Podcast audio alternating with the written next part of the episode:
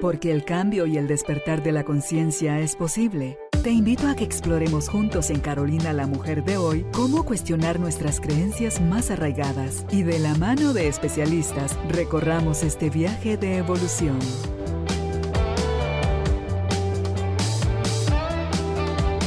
Este episodio llega a ti gracias al apoyo de Cemento Stark. Transforma tu vida, transforma tu casa con Cemento Stark. Bienvenidos. Tribu de Almas Conscientes, me da muchísimo gusto nuevamente saludarlos y darles la bienvenida al estudio de Carolina, la mujer de hoy, donde tenemos una oportunidad de esas que a mí me encantan. ¿Por qué? Porque cuando humanos conocemos desde la parte humana, desde nuestra parte divina, que es la que nos conecta y nos recuerda quién lo que realmente somos, y podemos eh, hacer esa transición, como ese crossover, donde dejamos de ser todo eso que nos ha limitado, empequeñecido, donde sufrimos, pero en grandes cantidades, y nos vedamos nosotros a nosotros mismos de esa paz y esa felicidad y a esa inocencia con la que fuimos creados es hermoso cuando a través del tema como el de hoy, de las trampas del ego, podemos tener toda esta información tan clara y de una forma tan amorosa, tan suavecita como la da María del Mar, pues mi corazón se, se pone de, se viste de gala y de fiesta porque es de las cosas que más nos acortan el camino para facilitarnos la vida y dicho sea de paso, facilitársela a los demás. Así que bienvenidos, bienvenidas. Empezamos. Le quiero dar la bienvenida oficialmente a María del Mal Ríos. Ella es facilitadora de expansión de conciencia y además facilitadora de un curso de milagros. Las trampas del ego, como mencionamos hace un momentito, es el tema para hoy. Bienvenidos, bienvenidas. Empezamos. Tengo aquí en mi mano la cajita María del Mar de lo que te explicaba que hay una serie de papeles, yo los revuelvo, no sé qué es lo que está escrito ahí porque es un invitado y te voy a pedir a ti también que, que le digas una pregunta, la que venga a tu corazón, que va a entrar aquí también a la cajita y en algún momento oh. alguien más la, la saca. Dice, ¿cómo te relacionas con lo que aún no sabes? Ah, esta se la dejó mal Cavalovis. ¿Cómo te relacionas con lo que aún no sabes? Qué lindo, hola Caro. Gracias, gracias por la invitación. Y bueno, qué pregunta tan bonita. ¿Cómo me relaciono con lo que aún no sé? Mm, primero, mm, digamos que reconozco que es mucho lo que no sé. Es decir, sé que hay mucho más al otro lado de mi conciencia, ¿verdad? Que de lo que soy consciente a través de esta experiencia humana puede ser muy poquito frente a toda la grandeza del misterio. Y me doy cuenta de eso que no sé siempre que no estoy completamente en paz. Entonces, cuando aparece esa punzada, eso que me, que me llama a, darme cuenta de mi ignorancia, ¿sí? Cuando me enfrento a, esos, a, esos, esas partes de mi mente que,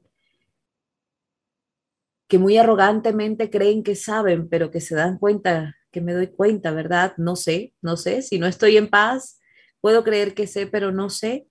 Lo primero que, que hago frente a ello es asumirlo, asumirlo, asumir lo que siento y asumir mi ignorancia, reconocerla, decirle, ¿sí? al universo, a la vida, sí, no sé, no sé, rendirme profundamente para abrirme a que mi mente sea iluminada, sea, sea tomada por la verdad, sea transformada, liberada de esa ignorancia y, se me pueda de alguna manera revelar una nueva posibilidad, porque, bueno, de, finalmente este tema de, lo que no sé es, es lo que me permite saber, ¿sí? Cada vez que no sé y asumo mi ignorancia, le abro la puerta a la verdadera sabiduría. Entonces, pues me relaciono con ello cada día a través de esta práctica que, que finalmente es la práctica del perdón, ¿no? Es abandonar mis creencias, que es pura ignorancia, para abrirme a, a saber de verdad, una sabiduría que trasciende lo pensado. Así me, relaciono. Me encanta. O sea, te abres al presente, dicho de otra forma, ¿verdad? Que es donde está todo lo desconocido, es donde no tenemos absolutamente nada de control y sencillamente es como que aquí estoy, Señor, ¿verdad? Como con los brazos abiertos y dispuesta a lo, a lo que venga. Tú lo dices muy claro en, uno de tus mensajes, el que cuando nosotros nos abrimos a, con la sensación, porque es, es eso que tu cuerpo te lo grita por dentro, de que todo como sucede es perfecto, porque Padre tiene un plan divino para cada uno de nosotros y no va a suceder nada para deteriorarte, para hacerte sufrir, para aniquilarte, o sea, no es un Dios que tira rayos fulminantes y entonces te quiere ver destruido, ¿no? Sino que es, es ese padre que dice, esta cosita que vas a percibir, que vas a, que te, aquí te mando un regalito, es para que crezcas, no te pierdas nada más a la hora de destapar el regalo, ¿verdad? Sí. Eso es. Ay, pues mira que, qué bonito. Eh, tú como maestra de un curso de milagros, que ahí se explica tan ampliamente quién realmente somos, y cómo vivimos desde la dualidad, María del Mar, y cómo el ego es una de, como que es el que hace la polaridad que nos, nos hace vivir en la, el que nos saca de la unidad y nos hace creer, porque dice, ¿cómo es que hasta él, el ego, se espiritualiza? Entonces, cuéntanos, por favor, que estoy, que quiero tomar nota de cuáles son las trampas del ego para hacernos sentir eh, que sí, ya la hicimos, o sí estoy por el camino, sí, sí, aquí es, así se hace. Claro, es que, es que finalmente, Caro, eh, nosotros emprendemos la tarea de aprender y desaprender con el ego, es decir, nuestra conciencia está totalmente identificada con la idea de yo soy un personaje, ¿cierto? Yo soy una persona separada y, con todos nuestros temores y todo lo que el ego, eh, que es solo un sistema de pensamiento, él no tiene ninguna, digamos, autonomía, sino que nosotros como conciencia estamos identificados con él en el momento en el que emprendemos un camino espiritual. Pues ¿quién necesita aprender? El espíritu no necesita aprender. ¿sí? La parte santa en nosotros, sana, perfecta, eh, que recuerda la verdad necesita aprender. El que comienza a aprender es el ego, ¿no? Inicialmente es el que comienza como a abrirse a, ok, está bien, voy a estudiar un curso de milagros, ok, no importa, yo miro la forma, siempre ese sistema de pensamiento se está protegiendo y dice como, bueno, yo, yo miraré la forma de transitar este camino haciendo que se demore en el tiempo y poniendo todos estos obstáculos y estas trampas que van a hacer que de alguna manera el, ser que hay, ¿cierto? Detrás de, esta, de esta nube, de, esta, de este velo que pone el ego, no sea consciente de quién es, que siga creyendo que es un yo separado. Entonces, claro, la primera, digamos, trampa que nos pone esa, ese sistema de pensamiento es entiendo, todo lo entiendo. Todo lo comprendo, ya lo sé. Entonces nos leemos un curso de milagros, nos leemos cualquier práctica espiritual y decimos, ya sé. Y no nos damos cuenta que ese ya sé queda aquí y que no sabemos nada. Es muy fácil decir, bueno, pero si ya yo sé que no soy un cuerpo, y entonces cuando las personas a veces llegan a consulta, a los cursos y me dicen, Mari, pero mm, ¿por qué abrazar, eh, por ejemplo, un momento de crisis ante un síntoma si ya yo sé que no soy un cuerpo? Le digo, ¿estás seguro? ¿Estás seguro que no sabes? ¿Que lo sabes? Es decir, si en este momento tienes un accidente y te cortan una pierna, tú ya sabes que no eres un cuerpo, no te va a importar las personas reaccionan, en verdad, ante esto como, ¡ah! No, pues sería dolorosísimo. Ok, sería dolorosísimo. Entonces, ¿lo sabes realmente? No lo sabes. No lo sabes. Lo has aprendido cognitivamente. Hay un aprendizaje cognitivo que te está invitando a reconocer que eres mucho más que un cuerpo, que el cuerpo es solo un medio de expresión, pero la comprensión profunda no se da a través del aprendizaje cognitivo. La comprensión profunda solo sucede a través de la experiencia, mm. a través de la experiencia. Y es por esto que es tan importante vaciarme de todo lo que creo saber para poder detenerme, ¿sí? A centrarme en mí, tener una práctica espiritual, ¿sí? Para abrirme a esa experiencia profunda de esa, esa casita en nosotros, ese hogar espiritual que al que podemos volver las veces que sea necesario, al que, al que podemos regresar y que cuando nos detenemos a sentirlo, por ejemplo, a meditar, a contemplar, ay, puedo entender y puedo, puedo sentir, más que entender, puedo sentir un espacio que se expande más allá del cuerpo físico. Puedo sentir un espacio en el que puedo descansar, hay algo en mí que lo está reconociendo. Ahora bien, ¿habrá muchas veces que vuelva a creer que soy un cuerpo? Sí, lo estoy recordando, estoy recordando que no soy un cuerpo, pero no hay nada que sepa. Cuando yo creo que sé, surge algo muy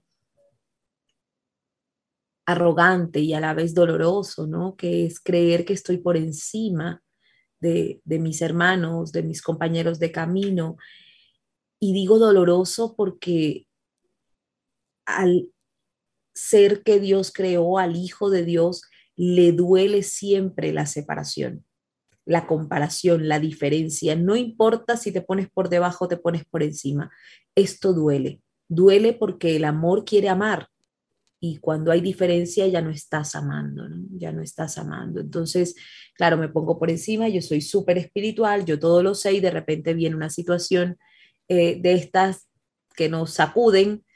Y, y, bueno, ahí es cuando viene la sensación de, entonces esto no me sirvió para nada, yo para qué estudié espiritualidad, yo para qué estoy haciendo esto, eh, me leí ese libro y ese libro no sirve para nada y es que los libros no hacen nada. Es decir, eh, no hay nada que tú leas, no hay ningún curso que tú hagas que si no te sumerges en la práctica pueda hacer algo por ti nada, no hacen nada, no hacen nada, rellenan tu, cabeza, rellenan tu parte cognitiva, pero no, te no hacen nada, no te transforman. Lo que verdaderamente te transforma es la práctica consciente y constante, constante el, de... El problema tal vez, Mari, es porque nos perdimos eh, toda la validez y la importancia que tiene el hacer, el tener, el y lo que rechazamos, el no saber, el fallar, el no aprender, eso hace que, que nos querramos llenar la cabeza de más y más y más información, porque eso nos da más títulos o más grados académicos y entonces tú a mí me vas a venir a decir, yo que me gradué o yo que estudié o yo que he leído la Biblioteca Nacional entera, pero no, no somos ni lo que hacemos, ni lo que tenemos, ni lo que, ni lo que conocemos. Es, es, al final, lo que damos, es cómo nos donamos nosotros a los demás desde el corazón. Me encantó esa frase que dijiste, el amor lo que quiere es amar. Y amar no es un concepto, amar es una práctica que eliges o no llevarla a cabo. Pero cuando la tenemos mal aprendida, tan condicionada, Mari, lo que resulta es que solo si haces todo aquello que yo espero de ti, entonces te vas a merecer mi amor. Si no haces nada de eso, perdóname, pero yo así no te quiero cerca de mí. Entonces, e, esas formas como hemos aprendido a relacionarnos con nosotros mismos, que ahí está el drama más grande, porque de ahí es como nos vamos a relacionar con los demás, es lo que nos separa, creo yo, de, de la fuente, de, de, quien realmente somos y mucho amor somos en esencia, pero no sabemos ponerlo en práctica. Claro, Claro, es que, es que finalmente la, la única sabiduría, es decir, por ejemplo, en un curso de milagros, Jesús habla del conocimiento y el conocimiento nunca tiene nada que ver con algo aprendido, el conocimiento es una experiencia, ¿sí? Presente, es lo que somos. El conocimiento, acceder al conocimiento es acceder a saber quién eres. Porque ahí tal vez le falta la palabra auto, autoconocimiento, claro, ¿verdad? Claro, claro. Entonces, eh, de alguna manera, claro, Jesús lo pone como conocimiento, porque como no hay un yo, entonces es el conocimiento, es todo, tú eres todo lo que tú eres. Entonces, aquí el punto es que como el ego siempre pone unas ideas para intentar conceptualizar y minimizar la verdad y tergiversarla, distorsionar la verdad, el amor lo ha puesto como apego, eh, a Dios lo ha puesto como un castigador. Eh, sí, siempre, siempre las palabras, digamos que son símbolos de símbolos, el ego intenta transformarlas, distorsionarlas para que nosotros creamos que sabemos, porque lo que quiere el ego siempre es yo sé, yo sé más que Dios. Mm. Entonces, yo sé qué es el conocimiento. Yo soy sabio y soy sabio cuando me leo 20 libros, pero mentira, parece mentira, uno de los, de los límites más grandes que le ponemos a la verdadera sabiduría es precisamente el aprendizaje, porque se convierte en un yo ya, es como una, una barrera, un límite. Yo ya, ya yo sé, yo soy súper espiritual. Entre más sabios somos, más reconocemos que de este mundo menos sabemos es impresionante, realmente, y yo creo que esto para el común del mundo debe ser como, ¿cómo voy a ir yo donde un maestro que no sabe?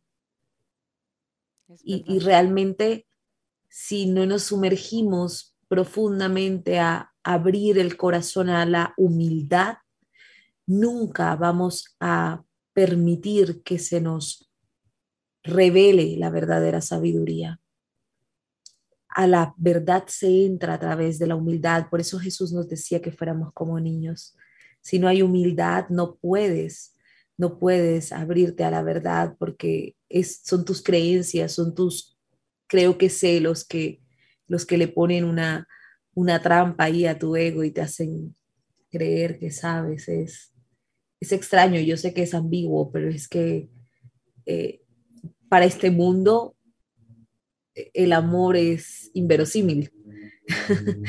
Para este mundo es que quisimos ocultarnos del amor precisamente, quisimos eh, tener un mundo en el que estuviera excluida la verdad. Entonces, claro, eh, la verdad no, no puede ser entendida, no puede ser entendida. Debe ser experimentada.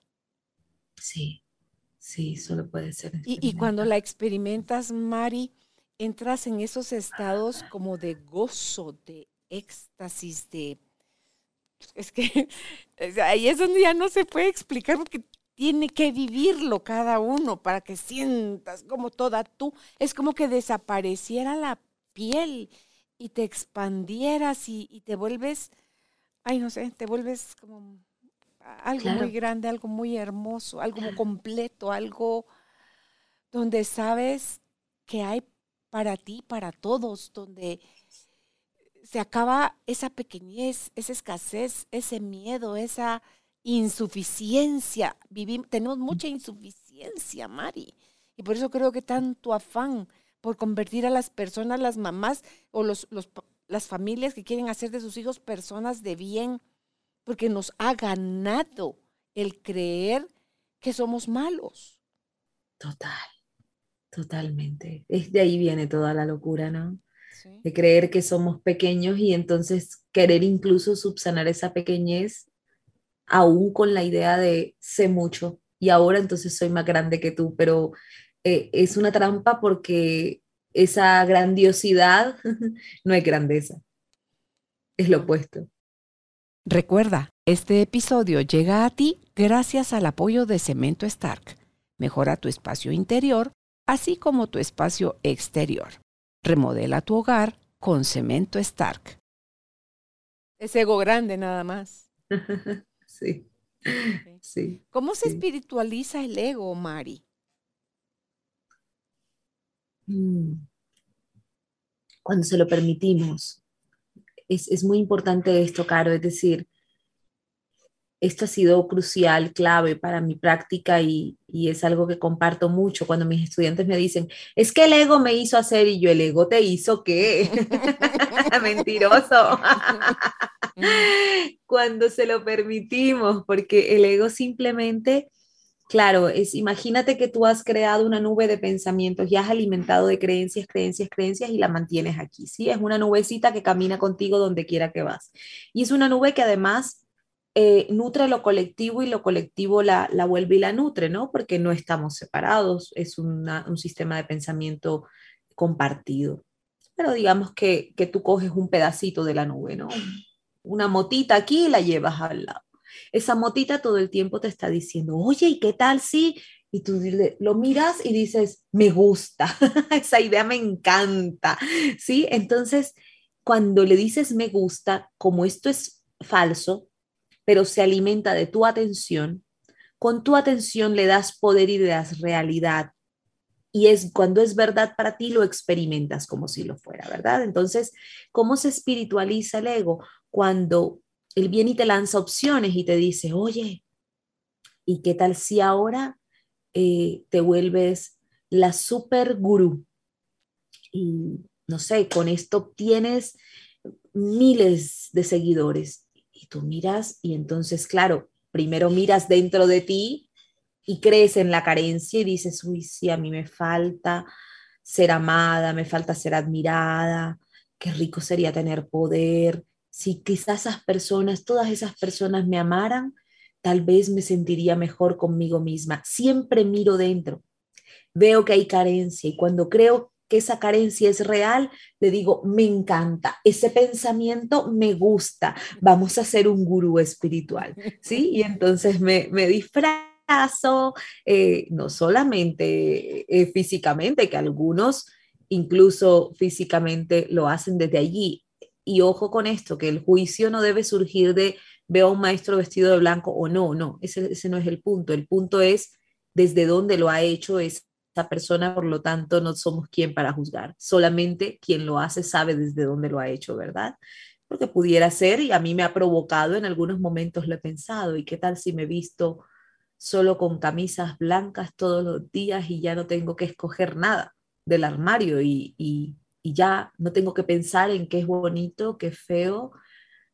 ¿Sería práctico? Lo he pensado, ¿no? Lo he pensado desde ahí, desde ese lugar pero también pudiera haber alguno que diga, yo solo me voy a vestir de blanco porque es el único color espiritual. Esto es distinto. Entonces, como no sabemos desde dónde se hacen las cosas, es importante no caer en el juicio, sino observarnos a nosotros mismos, desde dónde yo lo estoy haciendo, desde dónde, qué es lo que estoy creyendo, en qué estoy invirtiendo, a qué le estoy dando valor, ¿sí? Y por qué. ¿Cuál es la carencia en mí que quiero subsanar? Entonces, el ego se espiritualiza con ese propósito.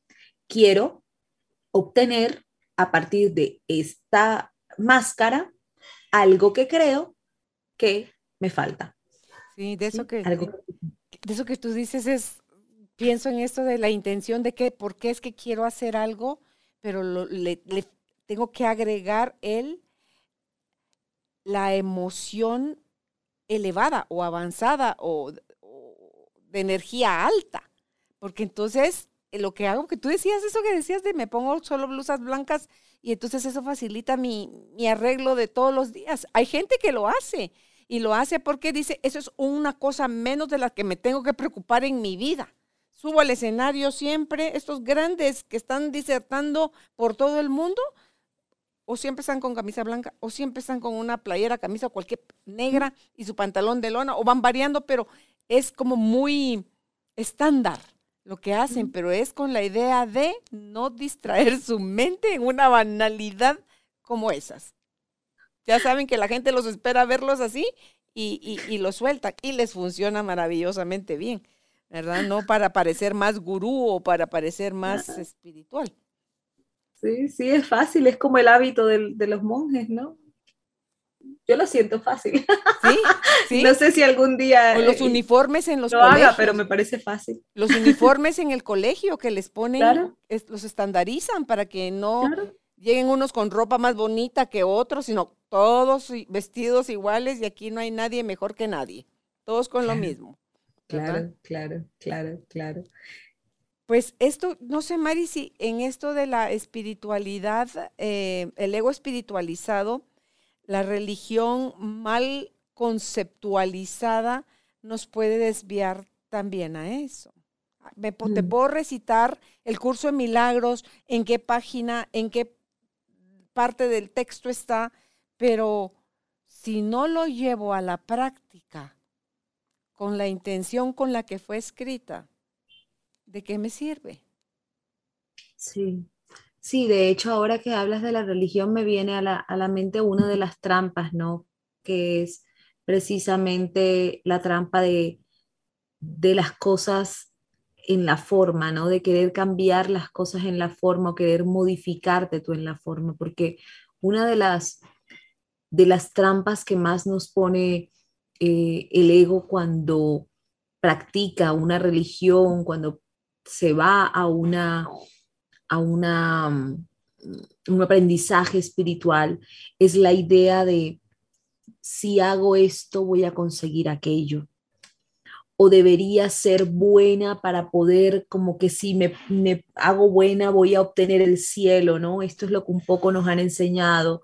Eh, de hecho, ayer, ayer veía algo donde una señora se ponía de, estas, de estos collares de castigo, ¿no? Que se ponían en las piernas y se apretaban, no sé cómo se llama esto, porque, y, y mi esposo me decía, uy, ¿por qué hacen eso? Y yo le decía, claro, porque hay una idea de uso el cuerpo para expiar castigo a través del dolor y esto se supone que expía pecados desde lo religioso y desde la interpretación egoica, que fue lo que se interpretó de la cruz, ¿verdad?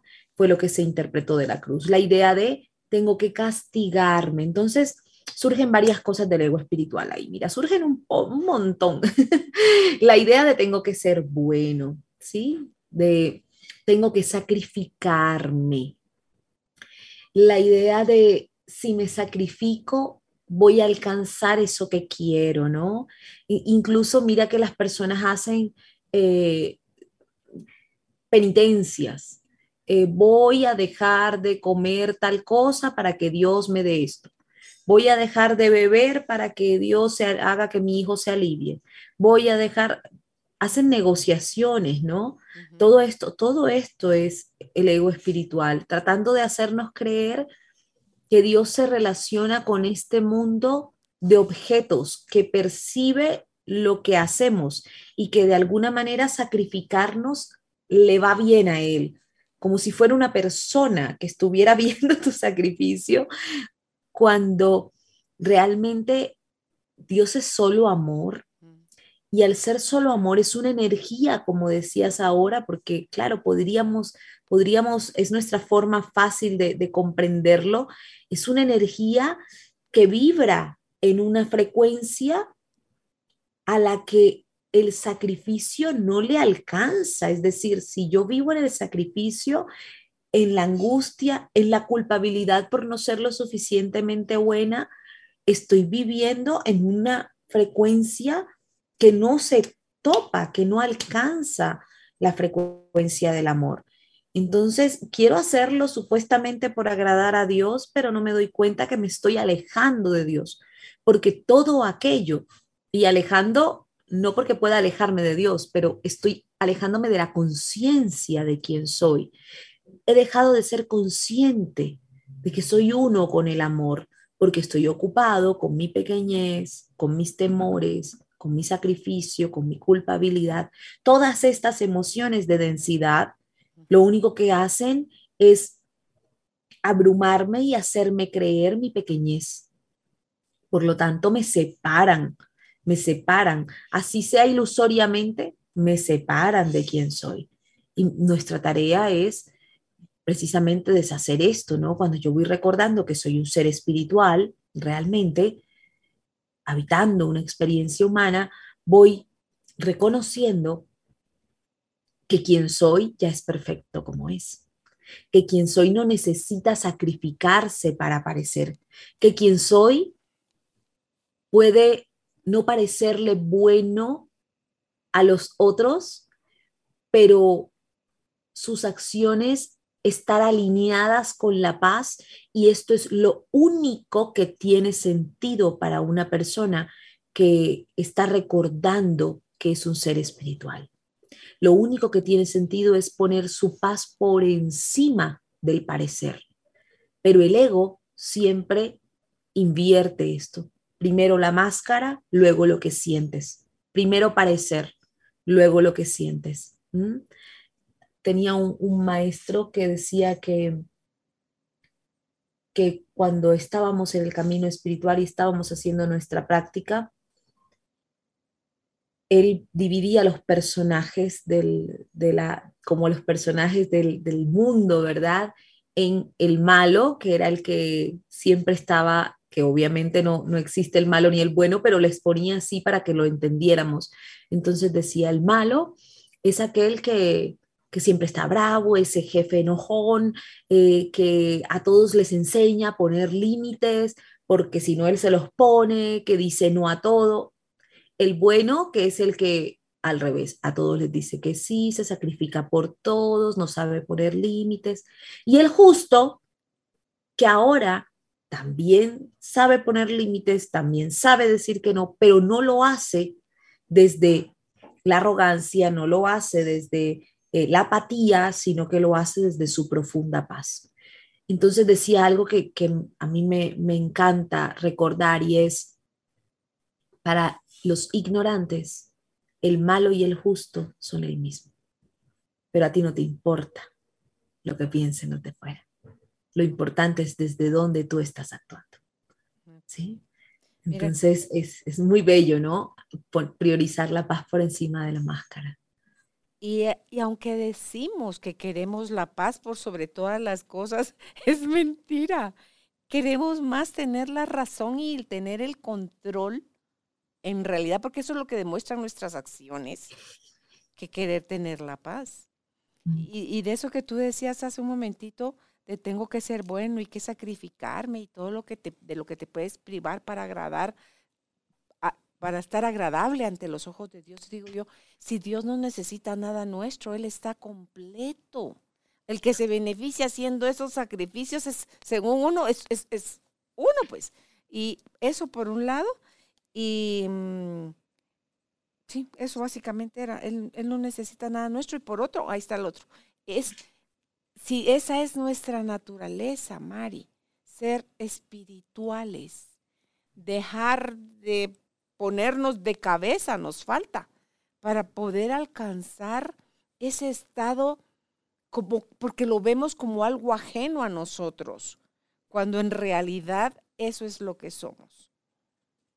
Sí, sí, totalmente. Y eso, y eso es amor. Amor es recordar quién soy. Eh, pero como está tan distorsionada la idea del amor, pues claro, le ponemos arandelas y creemos que hay algo que hacer para, para parecer amorosos, ¿no? Es, Sí. Me gustaría que hablaras, por favor, sobre esa búsqueda de incesante de señales para garantizar el no equivocarnos. Y dice, no, Dios mío, ¿y eso cómo? Si vamos a fallar eventualmente. Sí y no. es decir, esa, esa, es una de las cosas. Una vez llegó una chica a mí impresionante con una, un cuadro casi, eh, bueno, con un cuadro de ansiedad, pero era, impresionante, de verdad que sus gestos, ella todo el tiempo estaba moviéndose y, y angustiada y me decía, es que a mí siempre los ángeles me dan señales y yo estoy muy atenta a las señales porque hasta que yo no recibo la señal no actúo. El problema es que he actuado y me he equivocado. Entonces, eh, pero, no entiendo por qué, si se supone que ellos me dan señales para no equivocarme. Y, wow, eso me, impactó mucho, ¿no? Porque de alguna forma esta búsqueda de señales para no equivocarte es un absurdo y es totalmente opuesto a lo que la práctica espiritual trae para nosotros, que es recordar que estoy a salvo ahora, que estoy unido a mi fuente ahora. Es decir, no hay forma de equivocarse. ¿Qué es lo que evitas si tú no te puedes equivocar? Entonces, eh, claro, nosotros podemos llamarle fallos o errores a de repente, ponle tú, hoy, eh, qué sé yo, me hacen una llamada y, y me dicen que mi hijo perdió tres materias y sí, entonces yo me enojo y cuando llega mi hijo le digo eh, cosas que quizá luego me arrepienta. Por ejemplo, eso podría ser algo que los humanos llamamos un error. El punto aquí es que quien está haciendo eso no es un yo que pueda tener control sobre sí mismo. Toda nuestra actuación, todo nuestro comportamiento está dado por el contenido de nuestra mente. Y si en ese momento se activa una memoria de dolor, se activa una herida, se activa algo en mí que me lleva a reaccionar de esta manera o actuar de esta manera, no hay error. No pude hacerlo de otra manera sencillamente. Ahora bien, yo puedo usar eso a lo que llamo error para entonces reconocer cómo me sentí, indagar en cuál es ese supuesto que estoy haciendo en mi mente, ¿verdad? Bueno, si controlo, si me enojo, voy a hacer que mi hijo se le vaya bien, es que eh, cuando le va mal me siento culpable, me siento mala madre. He de cuestionar todas las creencias que están debajo de esto para poder llevar ese error a la corrección y reconocer que finalmente, si un error me permite a mí darme cuenta de ese contenido de mi mente que me está conduciendo a comportarme así una y otra vez, para corregir ese contenido de mi mente, entonces no es tan error. Finalmente también es un regalo. Yo no me puedo equivocar. Vayas por A o por B, por cualquier camino, tú no vas a experimentar nada que no tengas que experimentar porque tú no puedes vivir nada que no sea el reflejo absoluto del contenido de tu mente. Y cuando tú lo ves reflejado allí, en tus experiencias, en las personas con las que te rodeas, en las circunstancias, es cuando puedes realmente llevarlo a corrección. Entonces, hay error, hay error posible.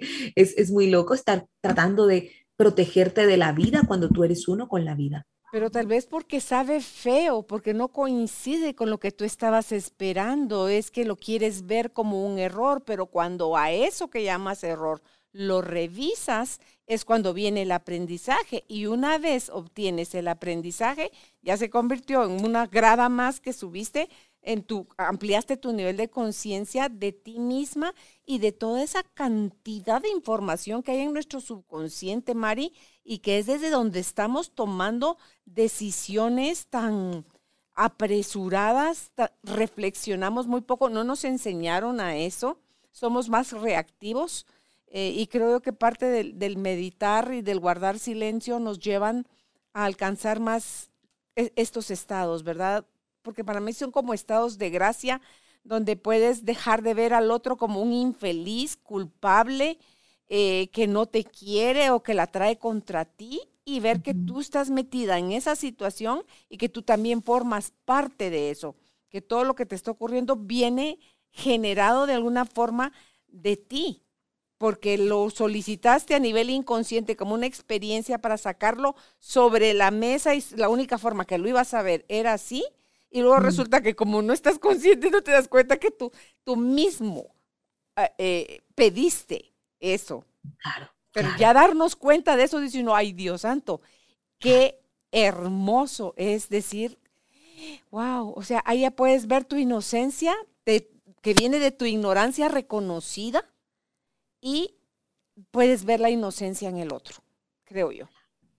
Totalmente, que finalmente la idea del error siempre va a ser una interpretación. Y es una interpretación que vas a hacer en el futuro cuando miras atrás y juzgas lo que experimentaste en lugar de abrirte a reconocer el regalo que te trae. Totalmente. Pero de resto no hay error, salvo tu interpretación. Entonces, ¿cuándo te puedes equivocar? Nunca. Exacto. nunca. hay error, nunca hay fallo. Y ahí es donde todo, y es por eso, ahí sí se cumple lo que dice la Biblia, que al que Dios tiene en su corazón, o sea, cuando tienes ese nivel de conciencia en tu corazón, donde estás en conexión con el amor, vas a ver que todas las cosas te son para bien. Todo está a tu servicio. Y, Preciosa Y por el tiempo, Mari, me gustaría que tuviéramos una segunda eh, conversación de esto para que pudiéramos seguir tratando más de las trampas del ego. Pero antes de que cerremos esta primera parte de las trampas del ego, es em, que nos digas también por qué es tan importante que eh, dejemos de querer controlar las emociones y que nos demos permiso a experimentarlas. Ah, estoy enojada. Ay, a mí me gusta eso. ¿Cuánto enojada? De 0 a 10, 20. Y todo. Entonces, yo, o sea, reconocer mi emoción, abrazarla y sentirla para que tenga utilidad, que es la que tiene. Por eso nos las dieron, Mari. Totalmente, totalmente. Sí, esa es una de las grandes trampas, ¿no? La idea de no puedo sentir y viene muy dada por, bueno, por un poco por esta idea que, que es real, pero que distorsionamos. La idea de yo experimento, ¿sí? O atraigo o proyecto acorde a lo que siento. Entonces, esto ha traído para las personas una máscara súper loca que dice, tengo rabia, no, no, no, no, no, y estoy feliz. No ves que yo ahora soy súper positiva. yo ahora no me enojo, yo ahora siempre estoy feliz, estoy de buen genio porque la ley de atracción, porque... Y me meto en una película, ¿verdad? De, de tengo que estar sonriente todo el tiempo. Y si estás triste, no, no, no, no, yo estoy confiada, yo confío en que todo va a salir bien, yo... Nos volvemos eh, unos, unos payasos, unos payasos, poniéndonos siempre una careta de que todo está bien, de que soy optimista, aunque por dentro esté destrozado. Entonces, ¿está mal ser optimista?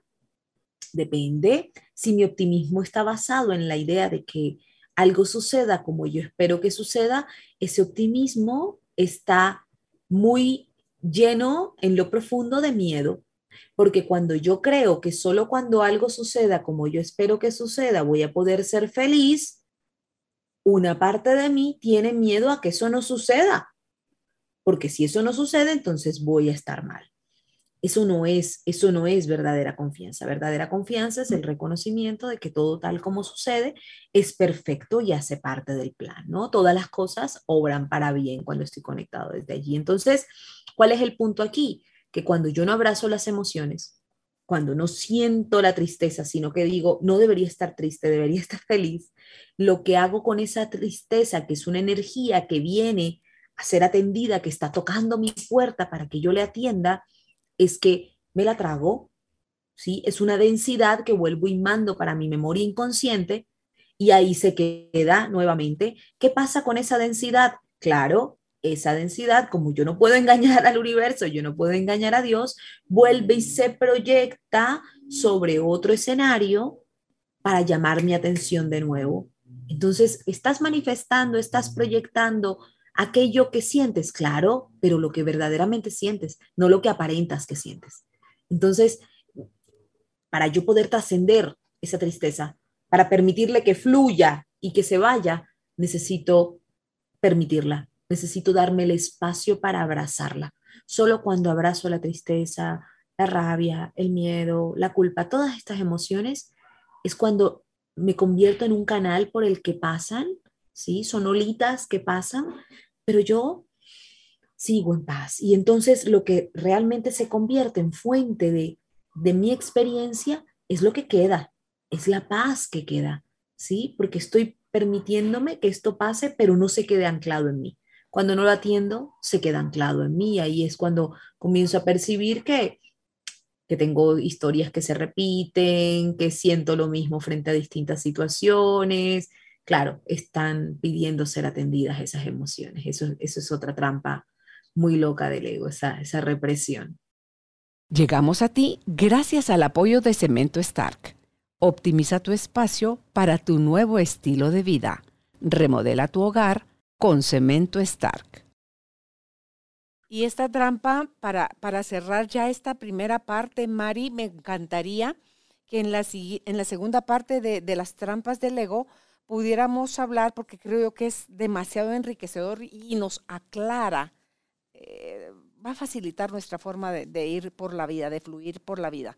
Es eh, que tú nos amplíes sobre cómo el, las emociones nos lleva, cuando llevamos las emociones a la luz, esta nos lleva al amor y después al perdón. Entonces, creo que es un circuito de lujo que es con el que me encantaría, por favor, que entráramos a, a, desarrollar en la segunda parte de, este tema, Mari. Y, si me lo permites, eh, cierro y me despido eh, de, de, esta. Empiezo desde ya a darte las gracias, Mari, por toda esta riqueza que traes a nuestra vida a través de estas explicaciones tan sencillas, tan claras que pueden llevarnos a experimentar la vida de verdad desde otro nivel. Y si lo que tanto estamos anhelando es el amor, qué mejor forma de llegar a él que recordando que eso somos. Pero para ello pongamos nuestras emociones, nuestros pensamientos, nuestras creencias, todo eso a la luz y entonces veremos cómo el recorrido de experimentar la vida a través del amor y poder dejar de juzgar a otros, poder perdonarnos, poder perdonar a los demás, es como parte de eso tan anhelado que hemos estado soñando alcanzar. Así que en esta primera parte, gracias Mari y estamos abiertos a, la siguiente em, fase, que, nos vas a seguir tú hablando de más trampas del ego. Y a ti gracias, por escucharnos. Gracias. Gracias. Gracias por ser parte de esta tribu de almas conscientes. Recuerda visitar nuestra página web carolinalamujerdehoy.com.gt para más información de estos temas y de nuestros invitados. Tenemos más programas, blog, libros, talleres, tienda en línea y material exclusivo para quienes se suscriban. Encuéntranos en redes sociales como Carolina la Mujer de Hoy.